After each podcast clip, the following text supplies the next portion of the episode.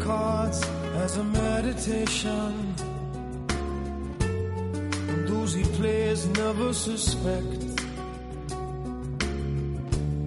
He doesn't play for the money he wins. He doesn't play for respect. He deals the cards to find the answer The sacred geometry of chance. The hidden law of a probable outcome. The numbers lead a dance. I know that the spades are the swords of a soldier. I know that the clubs are weapons of war. 大家好，这里是回声海滩，我是大明。 我是居里，我是葛大爷，我是阿九，呃，在这期节目的最最最最最开始，我先跟大家、呃坦白坦白一下吧。这期节目你们现在听到的这前三十分钟左右的内容，是我们重新录制的。今天是二零一六年的一月十四号，十四号。呃，这期节目本来是在上周三晚上录制的，但录完之后呢，我送几位嘉宾下楼打车回家的时候，回来回到楼上之后就发觉我们录的前三十分钟节目的音轨不见了，后来就非常痛苦，你知道吗？那个时候当时我们是崩溃的。对，非常痛苦，非常痛苦。万念俱灰。车还没开过黄浦江就知道这个消息。对不起，我喝了那三杯塔克 那我后来想了一下嘛，就是说，从技术上只有一种可能性是会造成这个结果，就是我把它误删了，删完之后还保存了，然后就造成了前三十分钟的音轨就找不回来。然后居里就安慰我嘛，常在河边行，哪有不湿鞋？对，就是这种，对吧？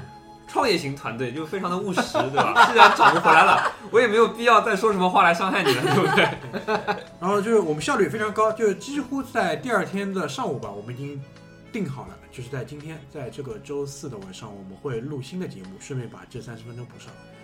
然后呢，现在是晚上的九点二十三分，我们在之前的两个小时里面已经把新节目录完了，所以今天是来来补一下这三十分钟，够坦白吧？够坦白，够坦白。从宽，坦白从够坦。白吧？嗯，呃，在这一期内容正式开之前啊，我们像就像这件事情没有发生过一样，我还是想跟大大家通报两件就事情。像那个老罗发布会一样，对就是说你们就当什么事情都没有发生。我重新出来一次。对对，我重新出来一次，我们重新出来一对，次。我现在重新出来一次，我说两件事情。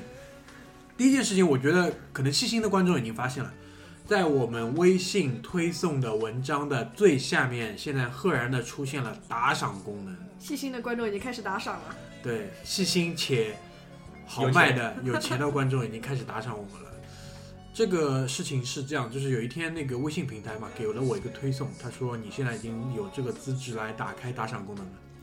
当时我很激动，我就跟居里讲嘛，我说这个我们经营了这个平台大概几个月吧，其实已经很快，我们是从大概八月八九月吧，差不多。差不多八九月、七月份开始做播客，可能两个月之后开始经营这个平台，到现在其实已经开通了呃原创保护，然后开通了打赏的功能，也有一部分观众来给我们打赏了。所以说，我在这边讲这么多，说到底其实就是希望你给我打赏，好吧？我也不装了，因为我们还是希望呃，第一呢有这笔钱来更新一下我们的装备，二来呢确实付出了这么多嘛，也想有点回报。对吧？不单单是你的甜言蜜语，当然，如果你只给我甜言蜜语，我也很开心，对吧？好吧。然后第二件事情是关于呃，在上个礼拜，呃，有一天晚上莫名其妙你们收到了一段文字，说多了一张电影票。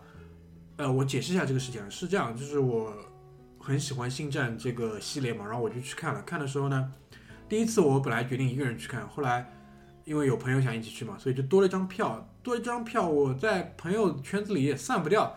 那具体就是说，那况呃，就是说，干脆就来回馈我们听众吧。我觉得这个角色质量很高啊。然后当时当即我也就决定把这张票给送给我们回声海的听众，很快就被秒掉了。然后这张票已经送完了，送完了之后呢，我已经呃，因为今天是补录嘛，也看完了，看也看完了，对吧？所以大家请放心，好啊，事情都已经很圆满的完成了。所以在这期节目内容正式开之前，我们花了五分半钟，好吧，跟大家交代了三件事，然后今天我们就正式开始这一期的节目，关于买不买。那个看电影的听众，根据小学的套路，是不是要补一篇观后感之类的？啊八对百字，如果你听到了嘛，先打赏一下。好 话题是这样圆回来的。呃，这一期啊，大家可以观察到葛大爷又来了。然后其实这一期整个的策划都是葛大爷本人呕心沥血，对吧？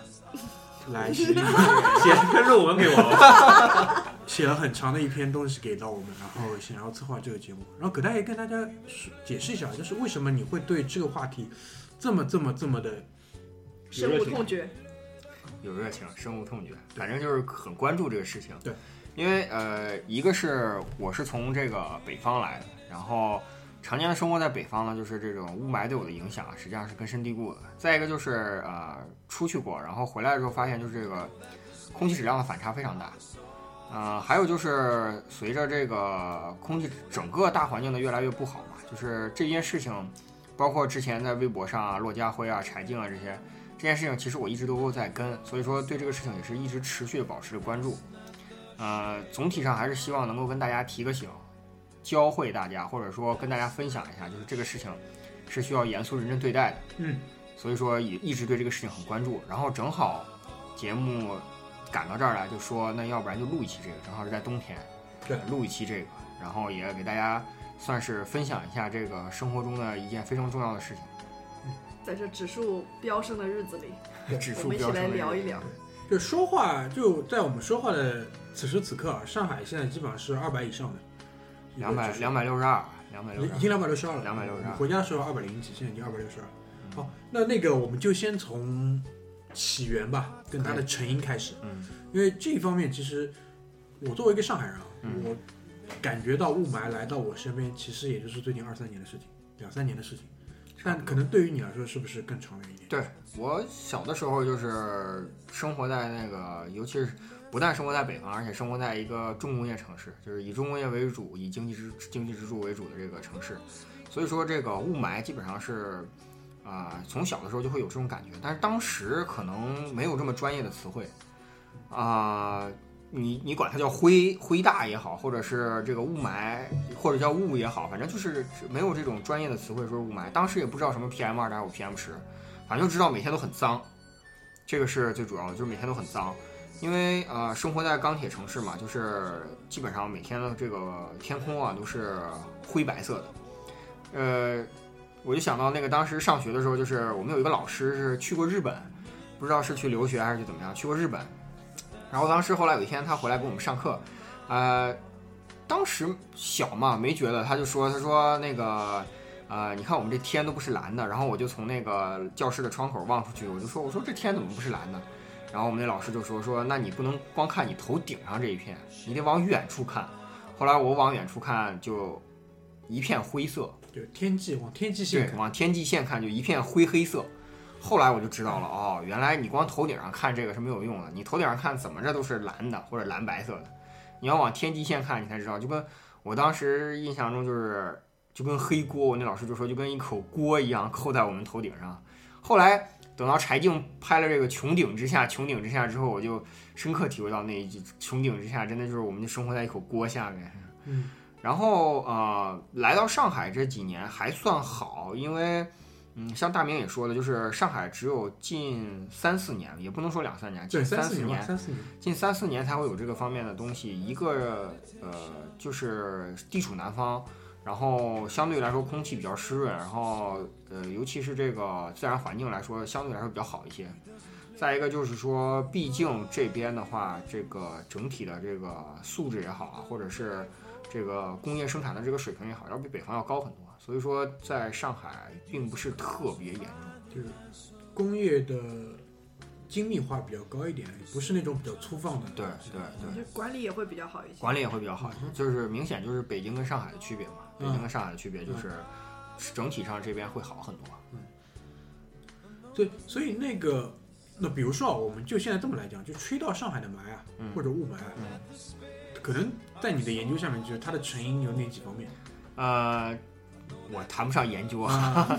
就是啊、吸的多了，吸的多了，吸的多了，自然就知道了自吸成才。自吸成才。吸九成一。呃，主要是一个就是啊，肯定是不可避免的要提到就是这个工业生产。你包括啊、我的家乡是这个钢铁城市，然后啊、很多地方，比如说像石油冶炼城市，像之前在天津的时候，就是它会有一些石油冶炼的东西。然后这个是两个最主要的地方。你因为钢铁生产的话，你这个除尘啊，包括呃用这个煤啊、铁矿石啊这种，你如果处理处理的不好的话，就是会产生大量的这个污染粉尘。嗯，这个粉尘呢，除了包括这个大大颗粒的以外，很多很也有很大一部分是小颗粒的。嗯，因为它不充分燃烧，或者说各种催化剂使用完了之后，它一定会出现这种小颗粒的东西。然后石油石化就更不用说了，它各种催化剂蒸馏啊什么之类的过来之后呢，虽然说啊，虽然说就是中国的标准还是定的很高的，包括我我就后来回去我也有后续就是上一期节目做完之后，虽然被删掉，就后续我也会去做一些这个考察，就发现就是这个标准确实不低，嗯，但是它就是执行的时候就是总会欠缺那么一点点。嗯嗯嗯然后所以说就是这个工业生产是一个，然后再一个就是说这汽车燃烧，其实这个是雾霾啊，就是雾霾里边的污染指数啊，就是主要是 PM 二点五，但是不单单是 PM 二点五，这个 PM 二点五包括一些其他的什么我氮氧化物啊，还是什么之类的这些化硫，不是二氧化硫，二氧化硫颗粒很大的，就是那种氮氮结合的那种东西。哦，然后它就是呃有一部分是汽车尾气燃烧嗯，不油品油品不高，这也是一个主要来源。就油品不高产生的这个汽车尾气燃烧，然后不充分造成的这些污染，这个就是上次呃节目开始之前大明也说，就是这个光化学烟雾。光化学烟雾是啊、洛杉矶当年就是发生了一件非常非常骇人听闻的事件。它跟伦敦的杀人烟雾还不太一样，就是伦敦的杀人烟雾是纯是因为雾霾导致的人的呼吸系统的抵抗力下降，器官就是呼吸系统器官衰竭，老年人肯定是这样的，对吧？嗯。但是光化学烟雾什么的？就是等于是就直接生成毒气了，啊，直接生成毒气了。就比如说你现在喘一口气儿，百分之六十多是啊、二氧化氮，然后百分之二十多是氧气，剩下百分之几是啊、二氧化碳，然后再有一些杂七杂八的东西。等你是光化学烟雾，你喘一口气儿，绝大部分是二氧化氮及其他氮氧化物，什么一氧化氮啊，什么我也不知道这种什么化学里边的那种各种反应，因为它光照之后产生了，然后就发现人喘进去之后，你会就像跟火灾你直接吸一口气一样，你直接不是被烧死，你是被毒死。嗯，所以说就是光化学烟雾就是在洛杉矶产生这样的效果。对，而且关键它叫这个名字是因为可能远远看上去它是有彩色的五，彩斑斓的。对，五呃，传说中是紫色的啊，传说中是紫色，就有点像前几天那个南京那个粉红色的霾啊。哦，但是南京那粉红色的霾是专家辟谣说这个，呃，是什么化工厂啊、晚霞啊等等综合起来造 导致的这个彩虹呃不是粉红色的霾。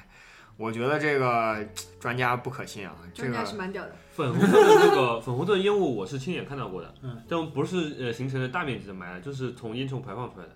那个我是在上海，啊，挺吓人的吧？离大家都挺近的吧？嗯就是那个吴京化工区，我那个时候沿着龙吴路往那个吴京方向开的时候，看到周边的那个化工厂，它的那个烟囱烟囱排出来的就是粉红色的雾，我当时真的吓了一跳。里面是有什么化学的物质在里面吗？我觉得应该是一些金属的那个元素，它导致它的那个光线折射了以后，它会成成一些那个有色的啊有色的有色的，对，它就是啊、这就回到这个上海周边产生的这些东西啊，除了一个是这个工业污染，还有就是呃工呃就是石油石化和钢铁以外，这个上海的霾主要一部分还有汽车尾气，然后因为上海的汽车保有量实际上是非常大的嗯啊、全中国来说的话排前三吧，嗯基本上排前三，具体数据我忘了，应该是第一第二吧。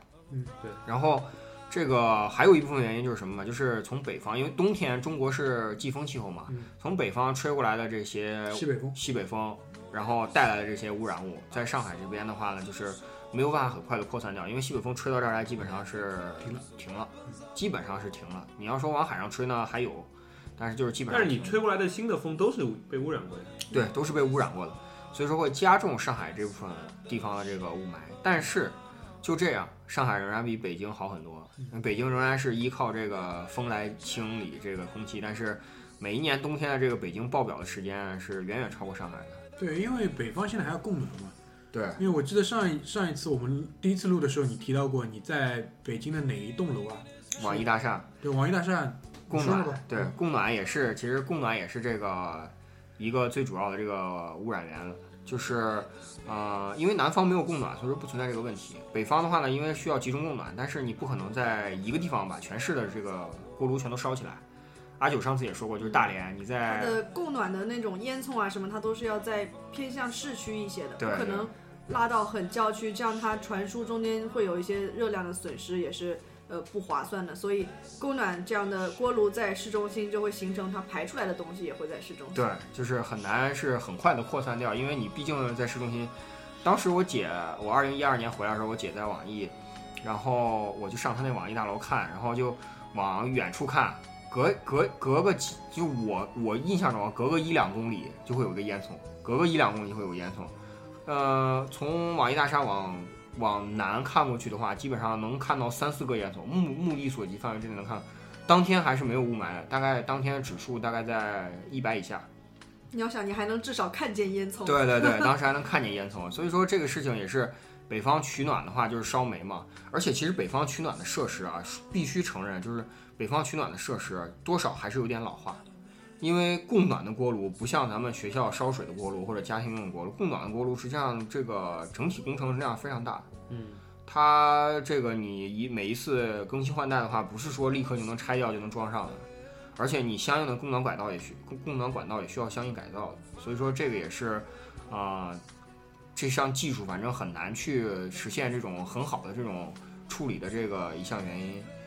这个让我想到，嗯，葛大爷原来也是在美去过美国嘛，我感觉我印象中我在美国没有看到过这种集中供暖的锅炉，你有印象看到过？没有没有，美国美国人自己解决吗？对？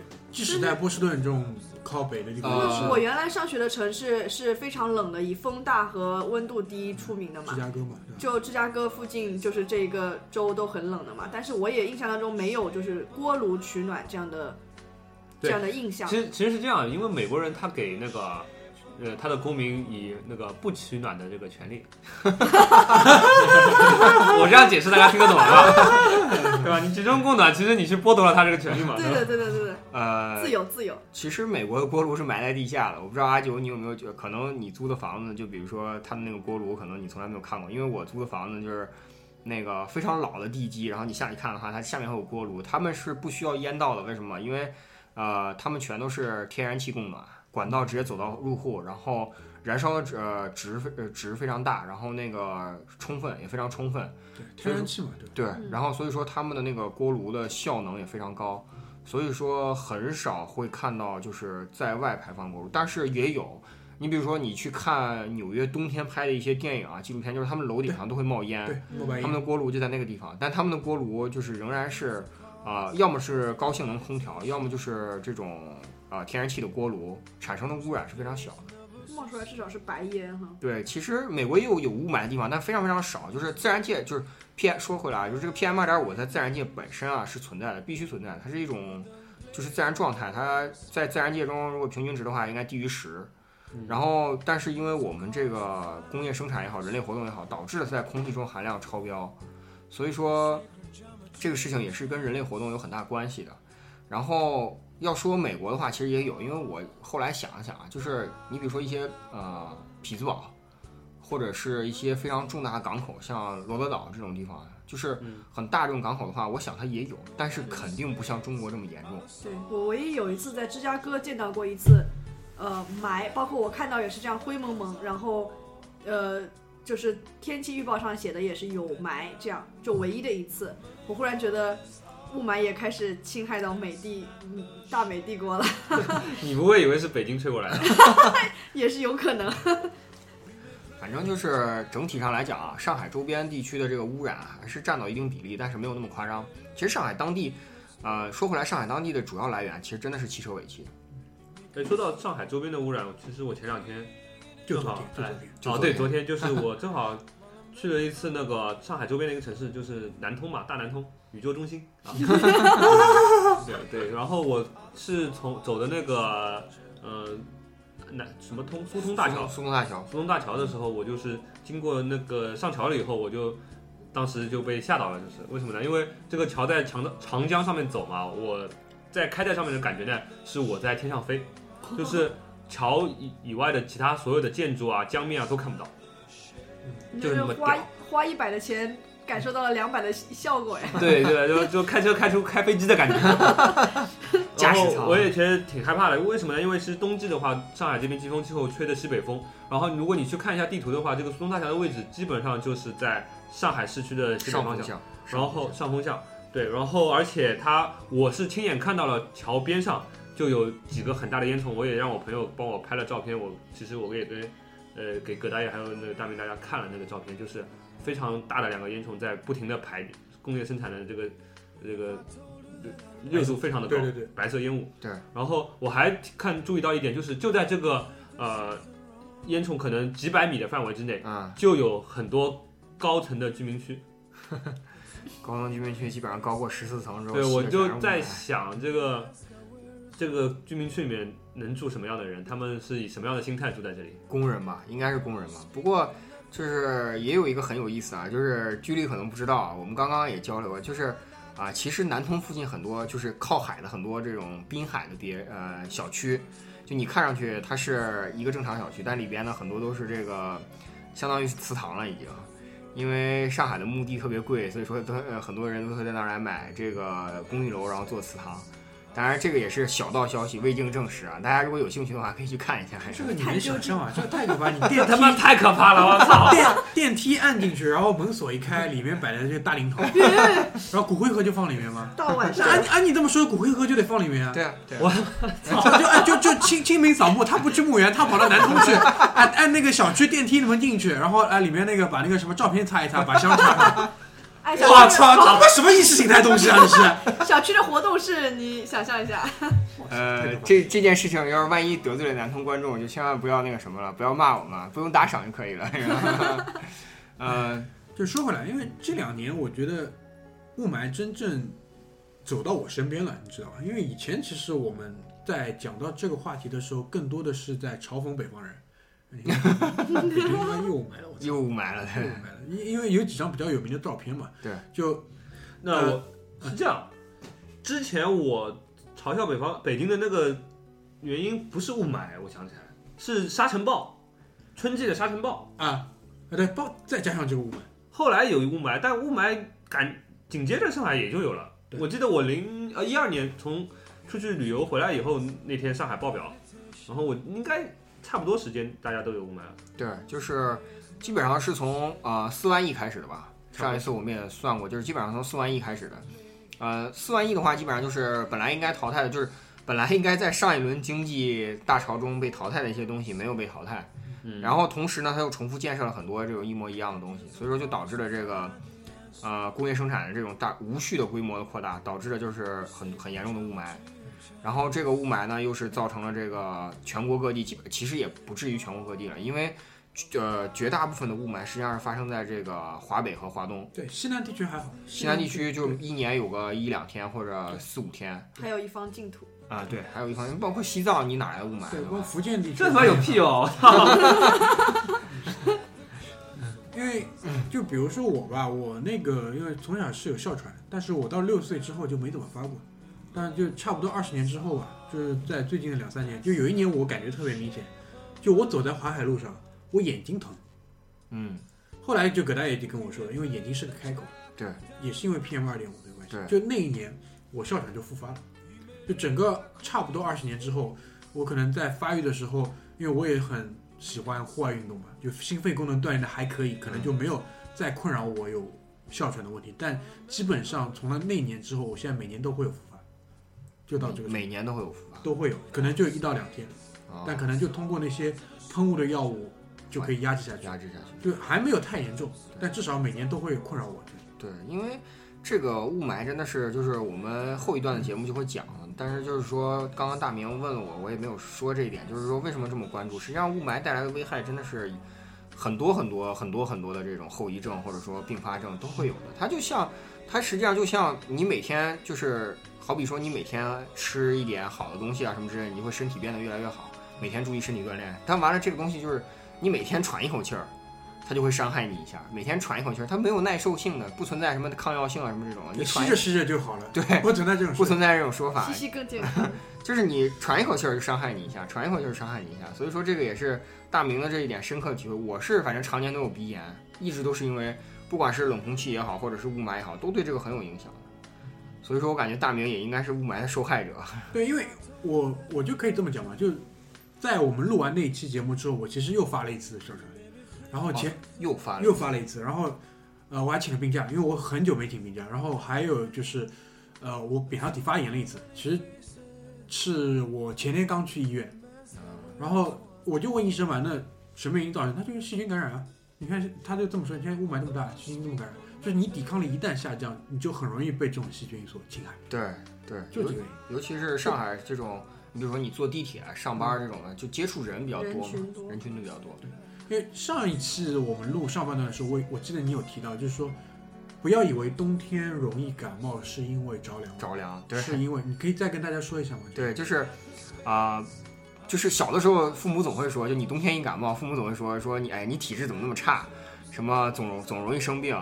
实际上后来越大就发现啊，不是因为到了冬天你就容易受凉，或者说容易感冒，而是因为冬天因为有雾霾，所以说它呃它的那个呃 PM 二点五，主要说 PM 二点五，就是 PM 二点五会抑制你的这个肺里面的这些绒毛啊排出去这些异物，然后所以说就会造成你的这个抵抗力下降。你抵抗力一下降的话呢，很很多病菌就很容易侵袭。然后所以说，你一旦冬天你不注意保护啊，不注意防护这个雾霾的话，你吸入过过多的这个，尤其是在重度爆表的时候，你不注意保护的话，你很容易就是并不是因为雾霾导致你感冒，而是因为你雾霾导致了你抵抗力下降，你不没有办法抵御外界的一些细菌，细菌因为细菌无处不在。对，细菌无处不在。啊别人比如说在地铁里，可能别人打个喷嚏，就你感冒了，人也可能其他人就没有感冒，就是这种情况。所以说，这个冬天特别容易感冒，并不是因为冬天容易受凉。实际上，之前有的有些同事就是上海在报表的时候仍然不以为然嘛，然后就就觉得啊，我没什么事儿啊什么之类，就空气脏一点。实际上，接下来接下来的一个星期，各种各样的人感冒。但是就是如果你一旦注意防护的话，这个会好很多。因为我跟剧里我们都是一直是生活在上海的嘛，我觉得这两年就除了雾霾之外，可能水方面也不太好。因为有一次黄浦江飘珠了这事儿，你还记得吗？你就直接说吧。其实我们对，只是为了接上下半段的。我要我还要表现出惊对对，讶的你要表情吗？一定要飘飘过猪了。你不知道飘猪这个事儿对吧？好，我们先进一首歌，好吧？哎，待会儿回来说 飘猪的事，你可以接上了。求科普，求科普。Sacred geometry of chance, the hidden law of a probable outcome. The numbers lead a dance. I know that the spades are the swords of a soldier. I know that the clubs are weapons of war. I know that diamonds mean money for this art, but that's not the shape of my heart.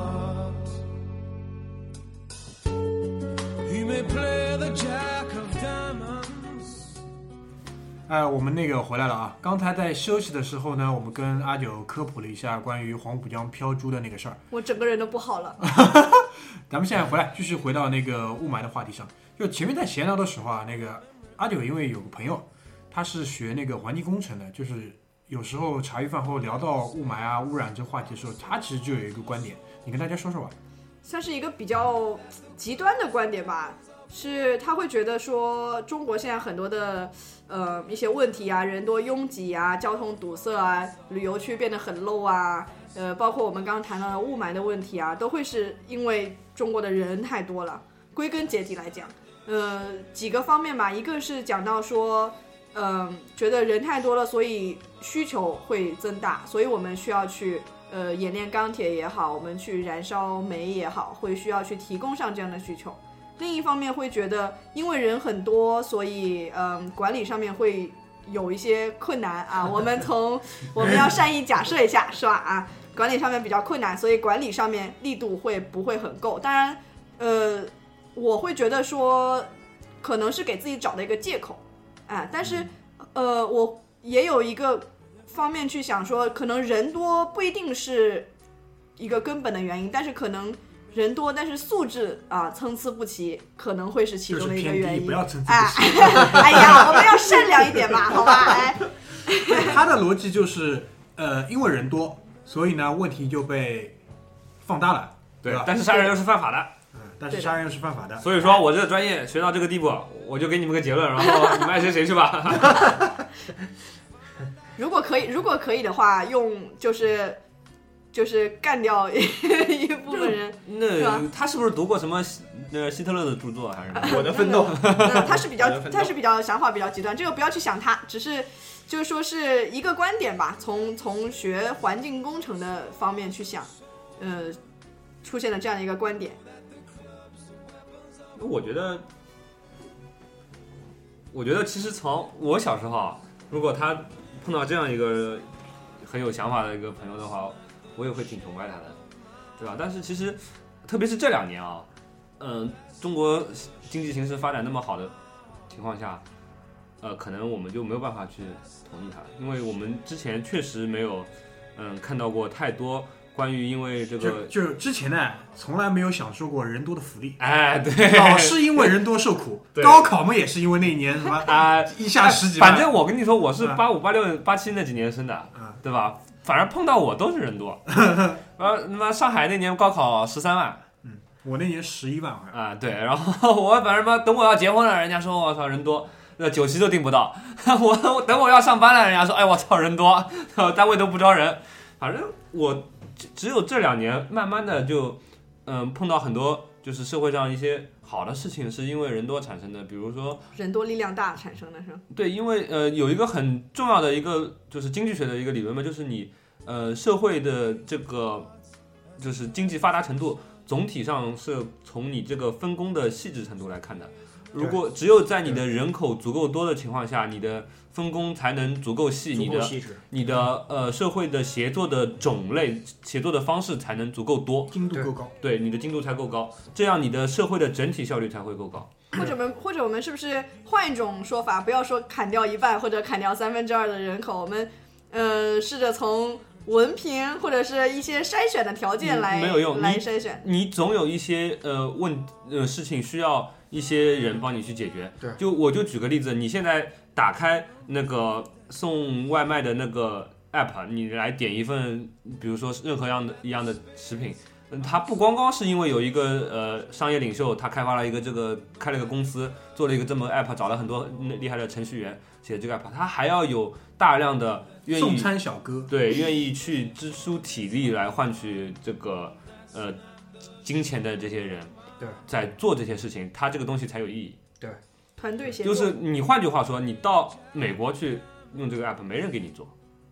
不人工贵，不不不，有有有有有，是吧？我只要在美国，出得起钱，墨西哥人会给你送的呀。我在美国经常用多米诺点外卖，但是啊，但是你一定要付小费的，就是你要多付很多钱，你肯定贵，不但没有补贴，而且你要多付很多钱。我在刚去的时候没有就没有给小费的习惯嘛，然后还被小哥就是就是摆过眼，对对，摆过一眼。这个 因为小费也是对他服务的一种支持，但是在这中国这种，就是他领个工资，或者说他只是有一点点提成，他只需要拿平台的补贴就已经够他。对对对对对，你想这样的呃劳动力导致这个社会的这个分工的这个细化是，包括你这个可以得到这个资源的这个便捷程度，是你在一个人口稀缺的国家没办法想没办法想象的，对你没办法想象，人多真的是非常大的一个优势。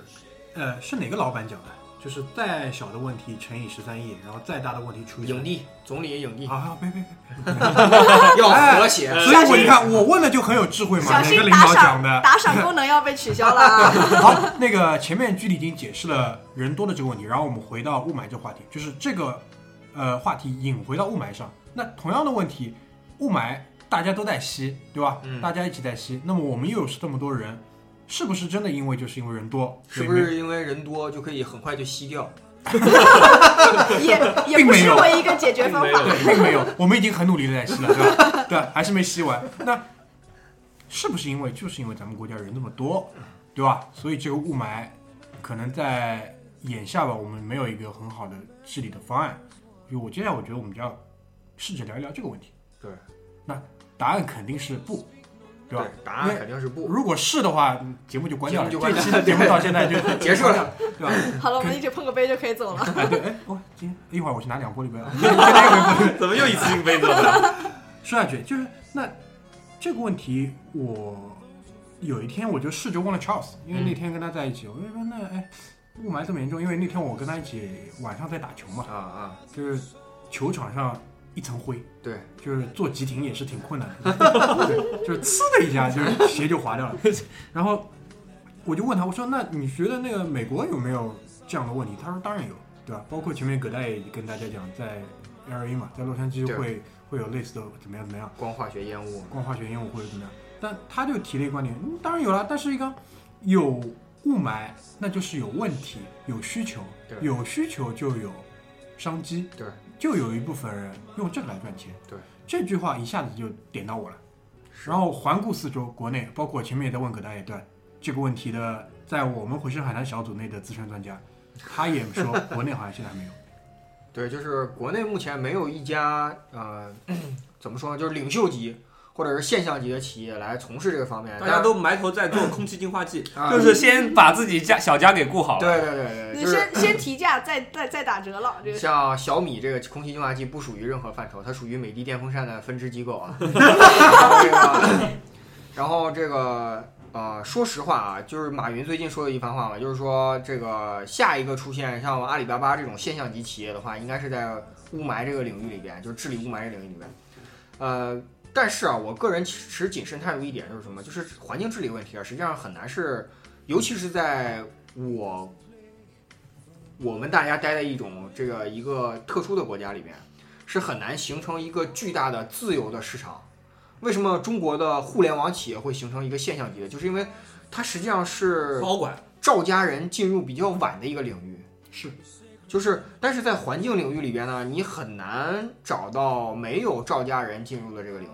当然，也有可能是能力所限，我看不到。但就是说，就是呃，总体上来讲，就是还是背后一定要有强有力的这个政府机构来去推动这件事情。至少目前现阶段的国情，但是目前政府机构态度也是这样的。然后企业呢，也是这个说到空气净化器，就说企业也是只顾这个自身的这个东西。实际上，我觉得其实整个工业级的空气净化器并不一定不好卖，嗯，我觉得并不一定不好卖，只是有可能监管也好，价格也好，或者市场等等这些方面，关键是这个东西你造出来得有人消费，对，就那为什么人家要去消费这个东西？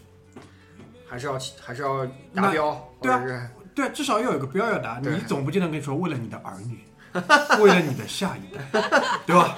那你觉得那些就是树大烟囱的老板会怎么对待你？所以这个我们那天其实，在做这期节目在准备的时候也在聊这个话题嘛。对就到底是哪个环节出问题了？对，就后来葛大爷就提了一个观点，说那个 一方面得有强有力的一些行政手段去制造一些标准，然后大家去够这个标准，对，从而呢激发出一些需求。对，但这些标准现在，比如说吧，那个排放，嗯，这几年我觉得早上听新闻有很多在聊排放、排放水、排放雾气。对那就你的研究跟调查看到现在，我们到底有没有在工业排放级有这样的标准？嗯，有。其实呢，呃，平心而论，国家制定的标准是有的，嗯，但是完不完成是另外一回事儿了。就是标准是有的，但是执行力度其实中国很多标准啊，实际上是参考了欧洲和美国先进国家的这标准定制定出来的。嗯，除了 PM 二点五这个国民平均标准以及我们的报表，人家报表是五百，我们报表两千。开玩笑，开玩笑，开玩笑，就是说，其实很多工业上的排放标准啊，真的是有的。这个大家，呃，我不管专业不专业，这个都是公开的信息，都可以查到的嗯。但是但是执行执行起来真的是，真的是没有没有多少可参考的意义的，因为执行起来都是打折扣的。其实我在想，我们这片神奇的土地上有我们神奇的国有企业呀，那等于是自己制定的标准，国有企业却没有达到的话，不是给自己啪啪打脸嘛？所以他们在制定这个标准的时候，也会有一定的考量在里面。实际上有很多民营企业真的是有很多社会责任，很很大的社会责任的，他们做的比很多的国企或者是央企都要好，排污标准。没办法，没干爹罩着呀。对，所以说就是赵家人，还是回到这个话题，赵家人嘛。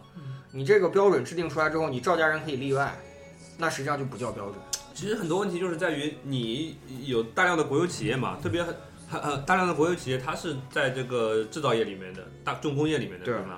那呃它是其实是大家都知道，国有企业它的是一一个嗯效率非常低的一个经济机构，对吧？那 对于这些，它要有利润，它要有对吧？它要有它要生存的话，它就可能可以在它能钻空子的地方尽量的钻尽量的钻空子。对吧？那这个环评环对吧环保这个评估嘛，那明显的嘛，对吧？对，就是它最可以用来节省开支的一个地方嘛。就我不知道我们听众啊，对于国有企业为什么效率低下这个问题有没有认识，或者这么讲，就是你们理不理解这个东西为什么这么低下？我就这么跟你说吧，嗯我就这么跟你说吧，你如果这个钱是你的，嗯你就想想尽办法让这个钱能够用来赚更多的钱，对对吧？嗯如果这个钱不是你的，你你就不会这样想嘛，就对吧？是引用最近很火的一个网络语言，就是你干的要要死要活的，最后还要上交给国家。我就跟你讲，举个例子，那个呃，中国电信和中国联通，嗯，那个两家这个是就是竞争企企业对吧？互相竞争的企业，这个应该是互不两势不两立的。结果他们去年那个两家的这个就是主要的领导人互相对换，嗯，那你想，我要是王小初的话，我也在中国电信不会好好干啊！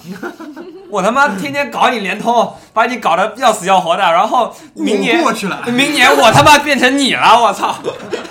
这不扯淡吗？你想想，大家用脑子想想。但是其实所有的大规模企业效率都很低下，这是必须承认的。随着你的人了越来越多的话，你的单位时间的劳动效率实际上是逐渐降低的。但是问题就是说，剧里说到了，就是第一个就是这东西不是自己的，不心疼。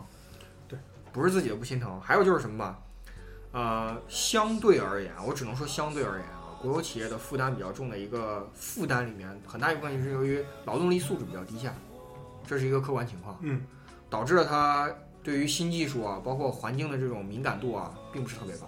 对，这也其实很好理解。你去想吧，蔡振华都在带足球队了，对吧？对吧哎你能想象吧？一个带钢铁企业的老板以前是干嘛的？讲不定是什么搞海洋的。对，这种事情绝对有可能在这里发生。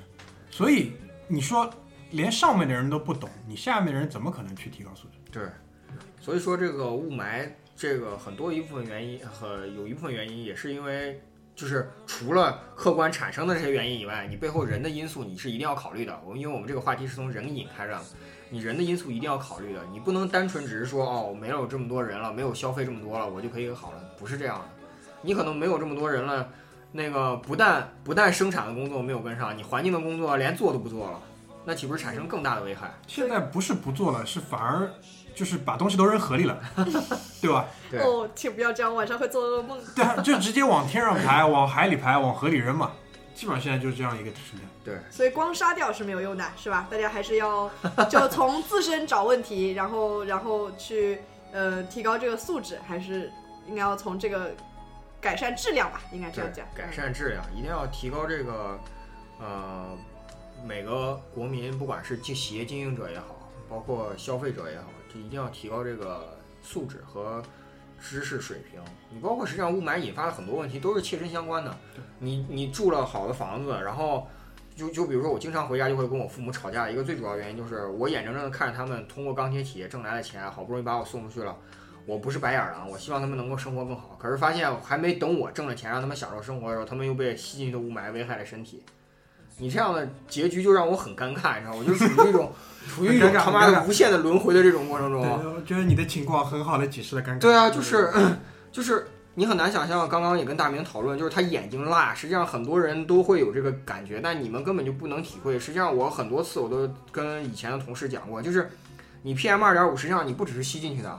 PM 二点五小到就是你眼睛只要暴露在外边的话，它一样会吸吸附你皮肤黏膜的。你眼睛实际上是是湿润的，是一个开口，实际上理论上是一个开口。对，你不能闭合起来，对吧？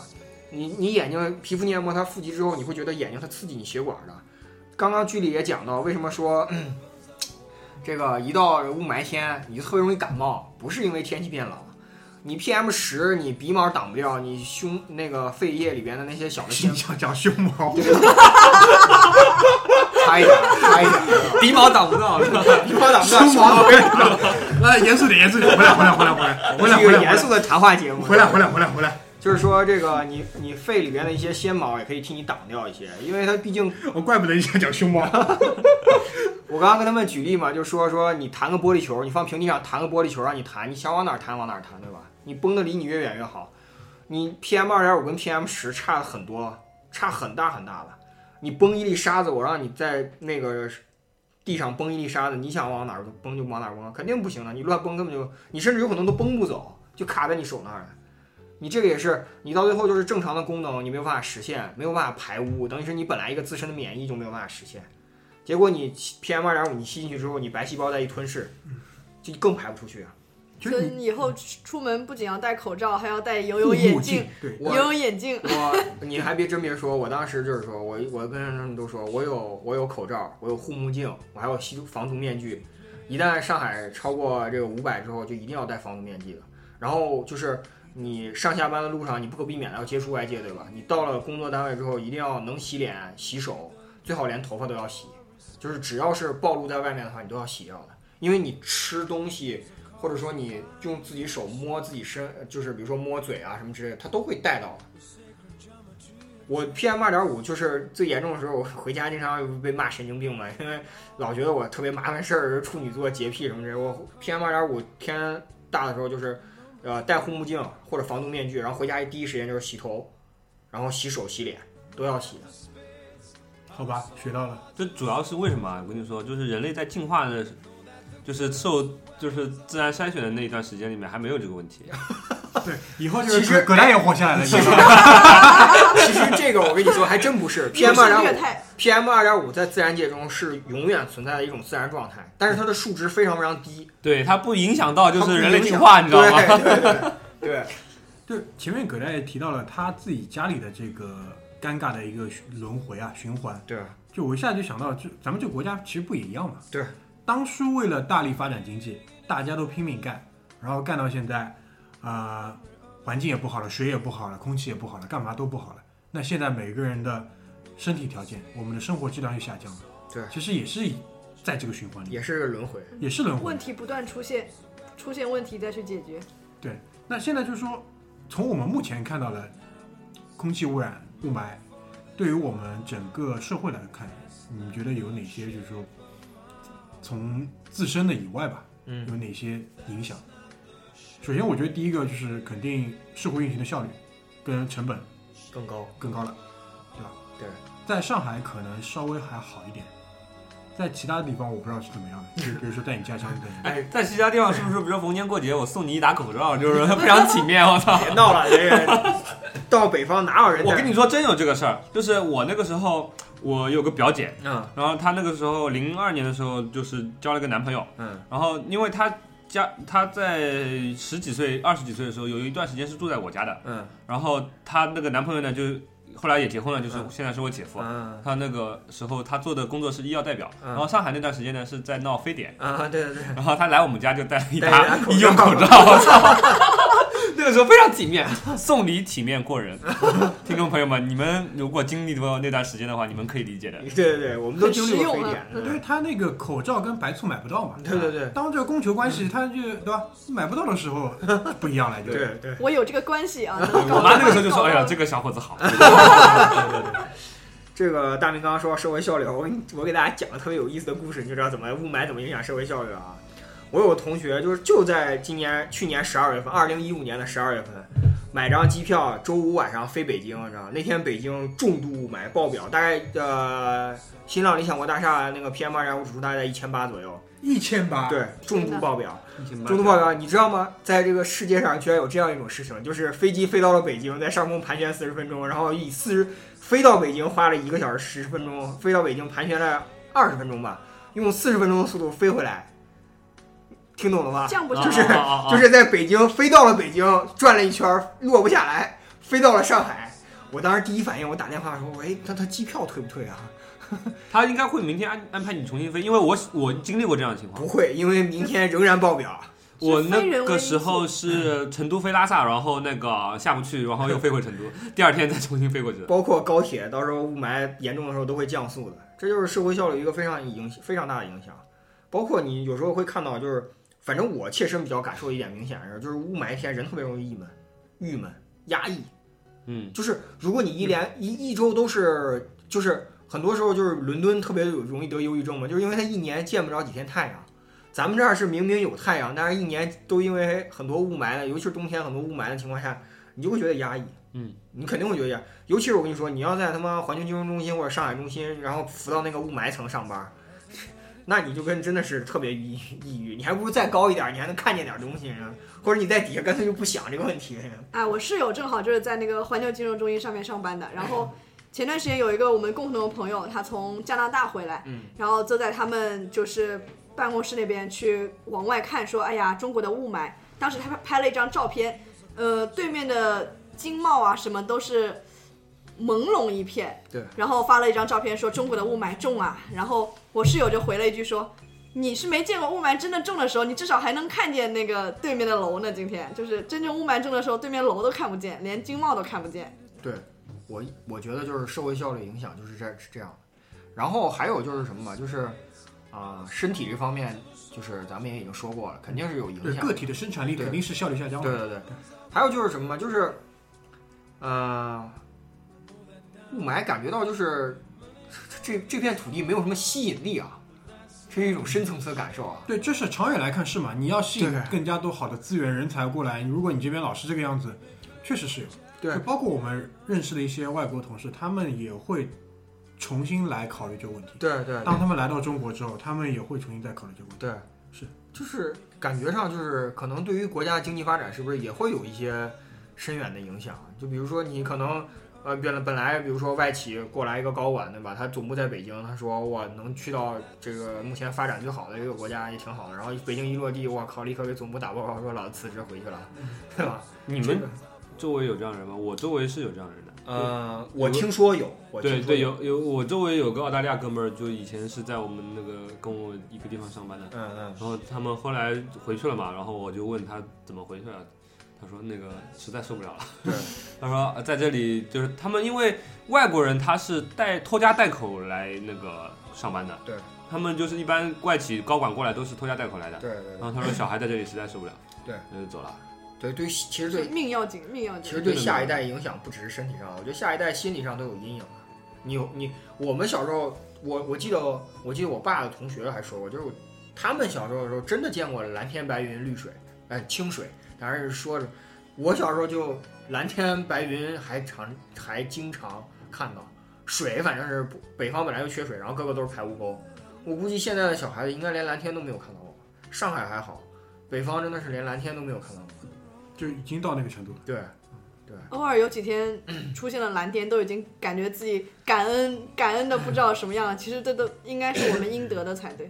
对啊，我因为在北方的生活经验非常非常少，大概我活这么大加起来可能只有个位数的天数。因为我去过天津出差干嘛？我去天津那几天天气还行，嗯，但我走的那天就不对了，就是据说我回来的第二天吧，就五六百，差不多。五六百对天津来说应该正常啊。天津，我当年在那儿上高中的时候有，有天数还非常少，那个时候真的是天数还非常少，只有到冬天，呃的时候有那么一两天。但是现在真的是看那个软件上报的那个指数，真的是很很多时候都会爆表。我们如果有天津的听众的话，我们精神上支持你。我觉得就是耐克公司应该重新考虑一下它的这个市场营销的战略啊，啊就是最近不是跑长跑特别火嘛，对吧？我觉得它在北方市场就这些东西就撤掉了，不要办了。我但是什么就很多人仍然是无保护的去跑什么对我就觉得有病！啊！你他妈外面自杀，对对自杀。上千的这个雾霾，你还他妈去跑马拉松，你还他妈挑战人类极限了。所以说，真的这真的是挑战人类极限。所以说很多人至今都就是包括我父母在内啊，我妈现在已经接受了啊，至今像我爸都拒绝承认那些东西是雾霾。直到有直到有一天他在楼下散步，给我打电话说：“哎，我眼睛有点辣。”你知道北方人说眼睛有点辣已经是很严重的事情了，你知道吗？然后后来他说回到屋里感觉鼻子有点呛。我说你现在知道这东西有多严重了？真的是真的是非常严重。你跑北马，我跟你说，你只要不带防护，你五分钟，尤其是你大大大量大量的有氧活动的话，你五分钟之内绝对是真的是很夸张。我都不知道，就是我我跟你说啊，在全世界啊都有很多各个各大城市马拉松，但是我觉得北马的冠军他妈真的是冠军，真的是冠军。冠绝全球，我操！因为马拉松前面都会一般都会有一些领跑专专业的跑马拉松去带这个队伍的节奏的，所以我我就很好奇他们 我不知道有没有黑人兄弟听我们那个什么肯尼亚的兄弟听我们这个播客的，你他妈跑个北马赚个几十万美元，你算什么？你自己想想你自己身体受的损失，你在大草原上跑一年都吸不了那么多 PM 二点五吧？为了梦想，为了梦想，对，为了梦想，为了梦想，就是那个我们在准备这期节目的时候啊，就是区里跟我们谈到了一个概念，叫那个中国窄门。对这边我觉得节目也快进尾声了，居里拿出来跟大家讲一讲吧。这个是逻辑思维里面有一期节目专门讲了这个问题，就是我听下来其实蛮有道理的，就是我们当时也呃讨呃策划这个节目的时候还讨论了，说哎呦那呃雾霾怎么治理啊，对吧？大家装着好像有办法一样，大家在群里面讨论一下，后来说要么把工厂都关了吧，哎呦想想不行，呃车都别开了吧。哎呦，想想也不行，是吧？对吧？还可能那个叫什么？呃，那个大明还说了，说什么？有人说劝我烟也别抽了，啊，对对，这个这个这个 去掉。有一天就是我，就是站在那个户外抽烟嘛，然后我忘了是谁，反正就是劝我，你看你现在 PM 二点五这么严重了，你还抽烟，你不是给他添堵吗？我当时我也看看他，他说你这样，你现在离我远一点，因为我抽烟的时候，呃，我周围半米之内的吧，嗯基本上 PM 二点五肯定是超过四位数的。嗯对吧？你离我远点，对吧？那最多我就能帮到你这里了。但是你说我少抽一支烟，能够 PM PM 二点五，如果整个上海下降个十几二十个点，那我也愿意。但事实上不是这样。对，实际上不是的。对啊，就是 后来我们讨论，后来我们就决定在节目当中不要讲这个问题了，对吧？因为呃，我给大家，那时候我给大家拍了一个公益广告，说什么呃治理什么空气雾霾，什么人人有责。我就想这个人人到底怎么有责，我们百思不得其解。那个如果有人做了这个公益广告的人听到这个节目，你也可以跟我们对吧联系一下，到底人人怎么有责了就是。我们怀着虚心的态度向你学习一下，到底怎么人人有对责。对对对，作为作为一个这个对吧，在这个嗯城市里面势单力薄的个体，我们到底怎么能 对，做到就是帮助这个 PM 二点五，哪怕降价下降一个点也好，对吧？呃呃，后来我们就是我就说了一个概念，也是我在那个呃播客节目里面听到的，就是嗯、我觉得首先经济发展不能停。对，你说把那些厂关了，把那些那个什么呃嗯运输都停了，那个车也不开了，这是不现实，而且。对于你来说，你不会接受那个现实，那个那样那样的生活的，对对吧？嗯、现其实有很多人说，嗯、妈的，这个空气污染怎么怎么了？呃，我不要，我不要。嗯但是你要，你不要忘了，你现在享受的这个呃社会的便捷，你享受的你的呃在打同样一份工，比一些经济差的地区高的收入，都是因为这一轮经济发展带来的红利。对，这两个东西是分不开的，你你不要太幼稚，好吗？过了河想拆桥了是吧？对，还有很多人没过河，就是这个道理。所以说，那个我觉得那个就像这个中国窄门当中这个概念说到的，就是你一方面你地方上经济要发展，一方面你的中央要对你的呃地方加强控制。那你怎么样既有这个自由的这个呃市场经济，能够使得你的经济的高速发展，大家冲过去这一道对这个瓶颈，还嗯，大家有有钱买得起对吧？大金的空气净化器，对吧？然后那个或者说怎么样，那个又保证我们的对吧？呃，中央不让我们觉得我们对吧？嗯，对啊，有有点别的想法。呃，那怎么样呢？其实真的就是一条很窄的门，大家都那个就是邓爷爷说的嘛，摸着石头过河。嗯，对，一方面继续的每每天早上起来早点去上班，好好努力工作；一方面呢，对吧？要知道这个现在这个现实是一定要去改变它的，就只能这样。实际上雾霾，我感觉刚刚居里说到那中国窄门，实际上就是我我虽然不太理解这个中国窄门，后我一会儿下去再查一查到底是什么意思，但实际上它就是一种我理解啊，是一种动态平衡。就你可能你可能在此刻不能追求所有全面的东西都很完美，妥协嘛。对你就妥协，你牺牲掉这些东西，那你下一轮咱们换个，就是大家轮流转嘛，风水轮流转嘛。你下一轮风水转到的话，有可能就是咱们想想办法治理一下雾霾。我就给你举个例子吧。嗯嗯、就是我你刚才说到，就是下一轮可能中国这个现象级的企业会在这个呃雾霾治理雾霾呃环境治理这方面产生。嗯但是你又说到它肯定需要那个呃政府的扶持。政府的扶持才能做到。那我们如果换一个角度来讲，如果政府不扶持这些企业，他们是不是就不能做到？那也不是，那也不是，我们其我们要求实是心里并不高。我们心里面是有答案的嘛，只要你不要阻碍就行了嘛。对，只要你开放嘛。对，就是怎么让一方面政府信任你，然后一方面又他又能够呃又不扶持你。其实这当中在不信任和扶持当中就是一条很窄的门，你要从这里面走过去。走过去，对对，能走过去就能成为伟大的企业。我们前面讲到开放这个事情，很多人可能会不理解这是什么意思。前面具体举了一个很简单的例子啊，就是关于油品。嗯，我们知道国内的油烧出来基本上是渣渣，对吧？跟美国的油比，基本上是就是一个是是浊浑浊，然后呢，它烧出来之后排放也比较大，然后烧出来效率比较低。那如果你能想象有一天有一家全球领先的油又好又便宜的公司，它如果可以在这边谋一片市场，分一杯羹，这个时候它可以带动的整个市场的升级，对，可能就会对 PM 二点五有一定的有一点点的帮减少的帮助。嗯，有竞争，大家才会想着怎么样可以更好的改善自己。对的，其实你不用担心那个现在为那些呃炼油企业服务的人会失业，因为他来这里呃，比如说美孚来了这里开拓市场以后，他同样也会雇很多人。对国企变到外企上班一样的。对，一样，的，就是不再不再是京兆人。对，只不过他可以解雇人。这个 他们确实就是我感觉就是他们如果进来的话，确实是会整体上竞争上啊，包呃包括一些标准上制定上会好很多。最后，我们请葛大爷给大家推 推荐几款实用的东西吧。咱们解决方案大型对吧？哦对生刚才说的那个活服务类的节目，大型生活服务类节目？对，最后肯定要服务一下我们的听众。对，圣斗士的圣衣给推荐两套，圣斗士圣衣葛大葛大爷逢年过节送人一打一打的，这个东西伴手礼。咱们先从葛大，哎，就从你身上这套装备说起吧。我身上这种，我其实平常上班的话就是最简易的装备啊。首先就是大家一定要注记住啊，我的装备所有的起始是你必须要有一个 APP，我强烈推荐这个 APP，因为对，先从软件武对，装。先从软件武装。这个 APP 呢，是我从开始关注，大概是零九年开始用这个 APP，一直用到现在六年了。它叫 Air Quality，中文叫空气质量指数。对它是的那个 logo 是一个戴口罩的小人儿。对，一个戴口罩小人。呃，最早是两个码农工程师，然后现在多了一个 UI，我给他们买了，我给他们捐了两次钱啊。呃，我捐过一次。我最早买的时候是九十九美分，然后后来变成一块九毛九的时候买一次，然后现在又变成九十九美分了。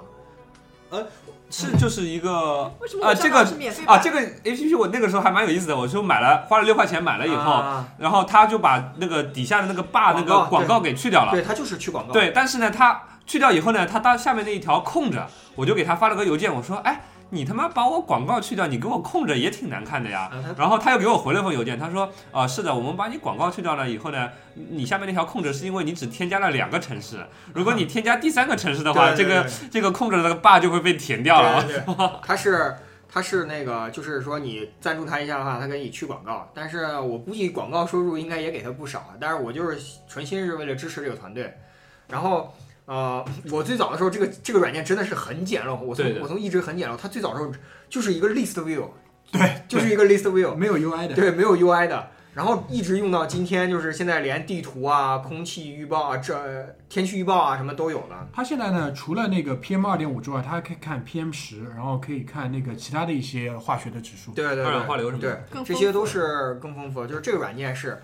然后呃，其他几个就是大家下到一些杂七杂八的软件啊，它第一个就是我都做都我都做过研究，它一个就是数据来说的话来源不准，因为这个这这个软件最良心一点，我还要说啊，就保留了美领馆的那个。它挺着一直真的是挺着保留了美领馆，上海的美领馆，直到习大大跟那个奥巴马一握手，这个北京的美领馆就彻底被干掉了。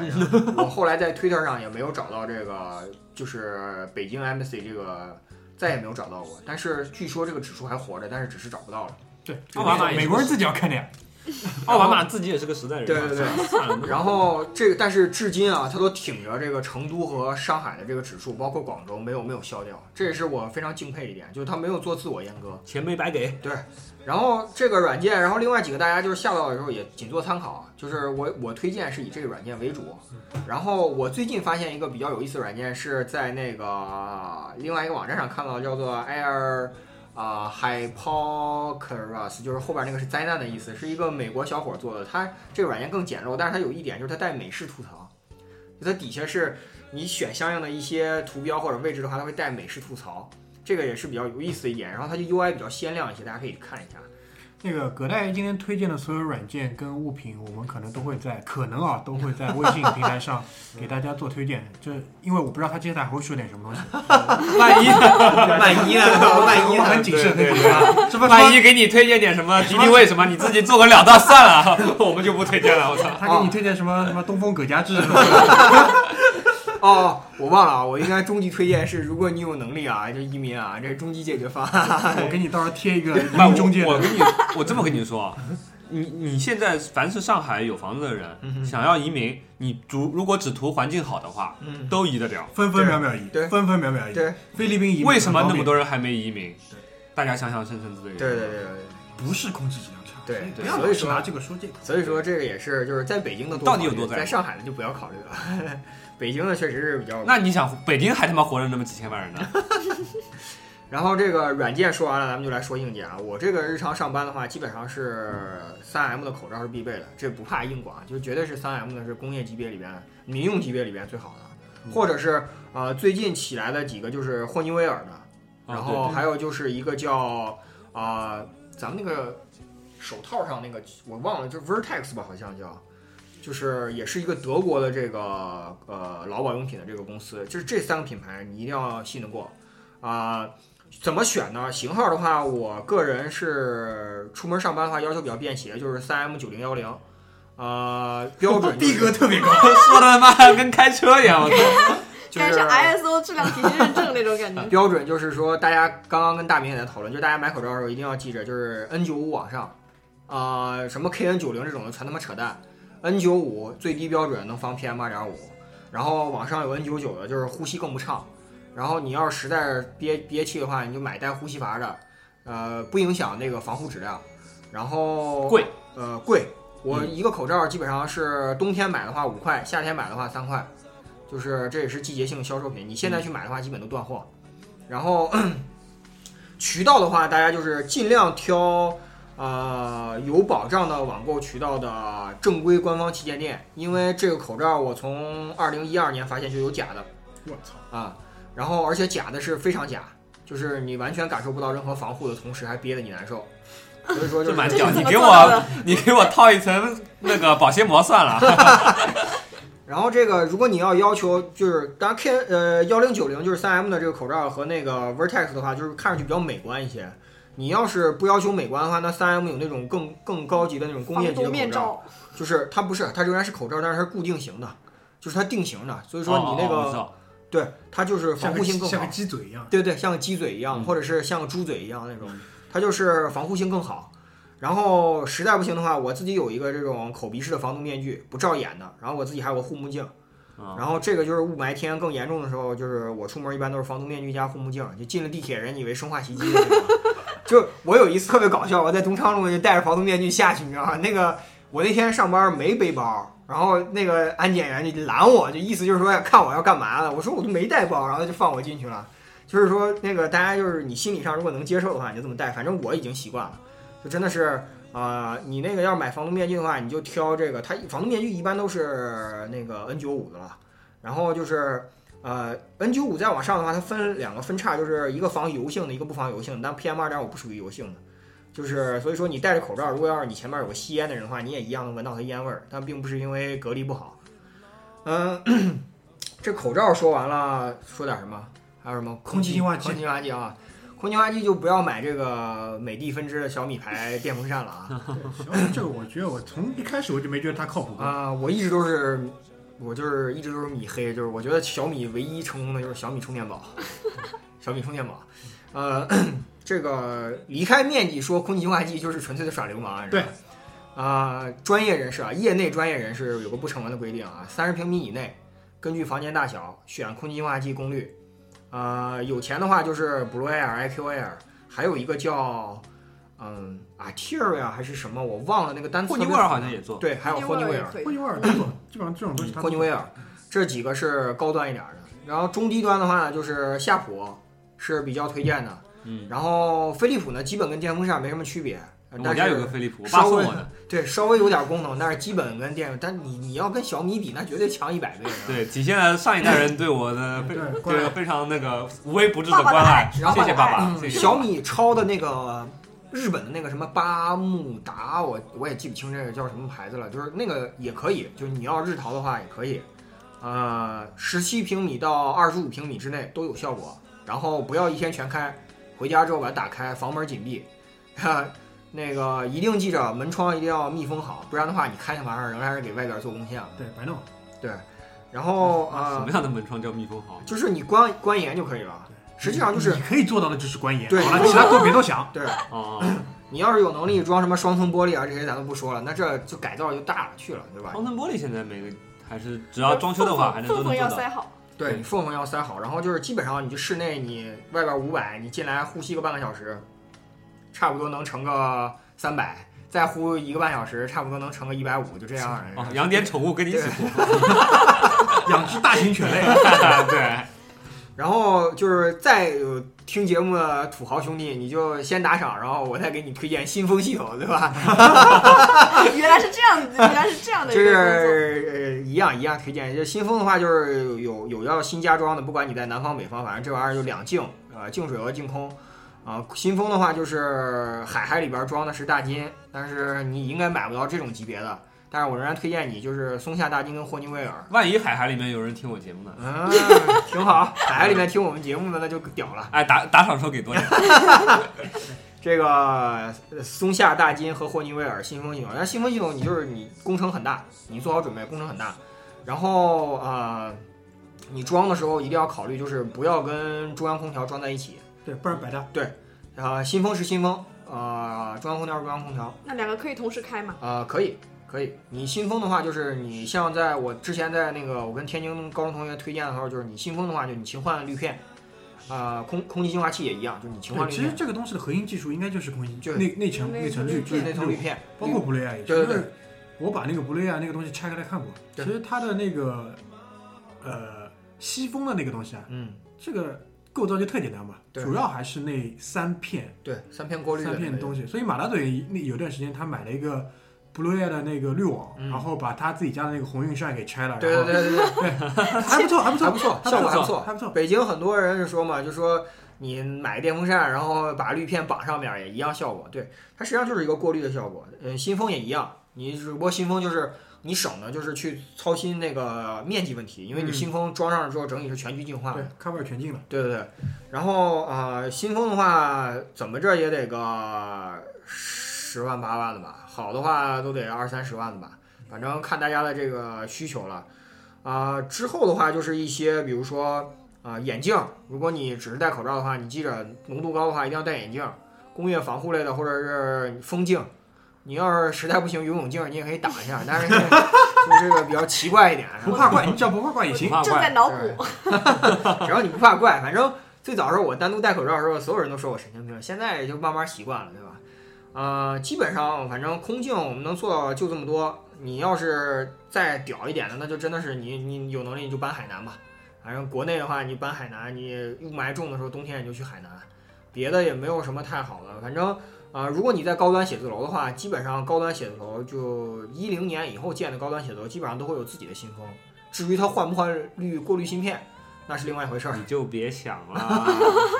哎，有的有的高端写字楼物业还是会告诉。自己他会换的。对 对对，呃，高端写字楼的话，就是你趁着多喘两口气。还有啊，就是不是之前有个搞笑新闻嘛，就是有人从什么落基山脉卖空气，什么亚马逊海淘送过来的那种空气袋啊，你闻了也是杯水车薪，就不要纠结了，是吧？还有人卖北京雾霾呢，所以说这个就是大家啊、呃防护好，就是能能能多防护就多防护，别觉得闷气啊。就是戴口罩，首先就是明确几点，戴口罩不会影响你的健康，反而会帮助你。其次就是呃，一定要做好防护，就是尤其是严重雾霾天，我都不一不指望大家就是说咱们听众听完这期节目之后，以后立马天天戴口罩，你就一定记着雾霾一爆表的时候，一定记着要保护好自己，这是最重要的。其实我们前面讲到的说雾霾影响产生的影响啊，其实我在想，人在人文方面啊造成的社会的恐慌，其实也蛮蛮严重的。包括我们在朋友圈里疯传的一些什么，哎呀，今年雾霾又爆表啦，什么又呃喊这样喊那样，说这个国家要不行啦，快点跑啊，什么之类的，大清药丸，哎，产生了什么这 反清复明，这这个帖子你什么不看就什么老十年什么之类的，这样的 产生了这样的恐慌也是蛮蛮可怕的。其实，要跑的人，我跟你说啊，你现在到马来西亚买套房，马上就移民了。马来西亚空气好的不得了。哎，我们在做那个第一期节目的时候，我就跟大家推荐过嘛，金珠四国移民，对吧？大家金珠四国移民，大家还记得吧？这个分分秒秒的事情啊。就是想走赶快走啊你，对吧？所以说，其实中国还是有很多值得留在这儿来的地方。但是就是说，你既然留在这儿来了，你就要想办法解决这儿来的问题，对吧？你不能说我们留在这儿来了，完了光骂，然后不提供，就像就像刚才有一位朋友的观点一样，就说你他妈人口减少一点就可以了，这个不是这样的。这种我们还是要想这个解决问题。当然，解决问题的前提是还是回到这其实先保护好自己，对先保护好自己，先把先活下来。先活下来，先活下来。活着才有 DPS 啊！就是前一天前一阵那个朋友圈里面还有一个帖子，好多人转说什么有个哥们儿搞行为艺术，跑北京去吸拿个吸尘器吸了两天，吸了一堆雾霾，跑了那个拿个什么工业设备压一压，压成了个戒指，然后拿出来卖，搞公益了。引起一片叫好声呢。对，有人说哎呦操牛逼啊，点赞啊！我我就想行，为艺术是吧？我就想你这种人能不能省省事儿，对吧？具体具体想有有这功夫给他点赞，还不如给我们来点打赏，是吧？真的，我你看我们都提供了多少有价值的信息，对吧？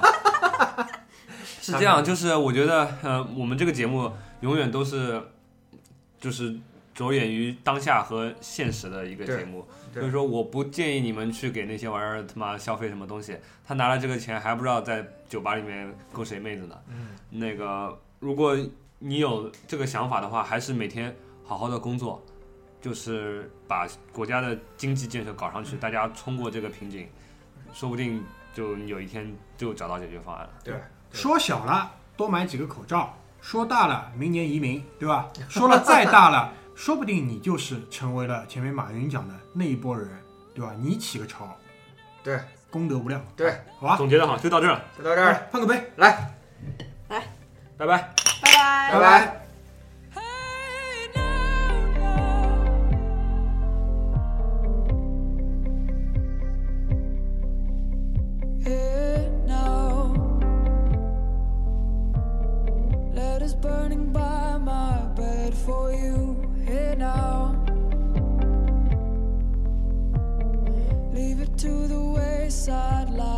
For you. Imagination calling mirrors for you.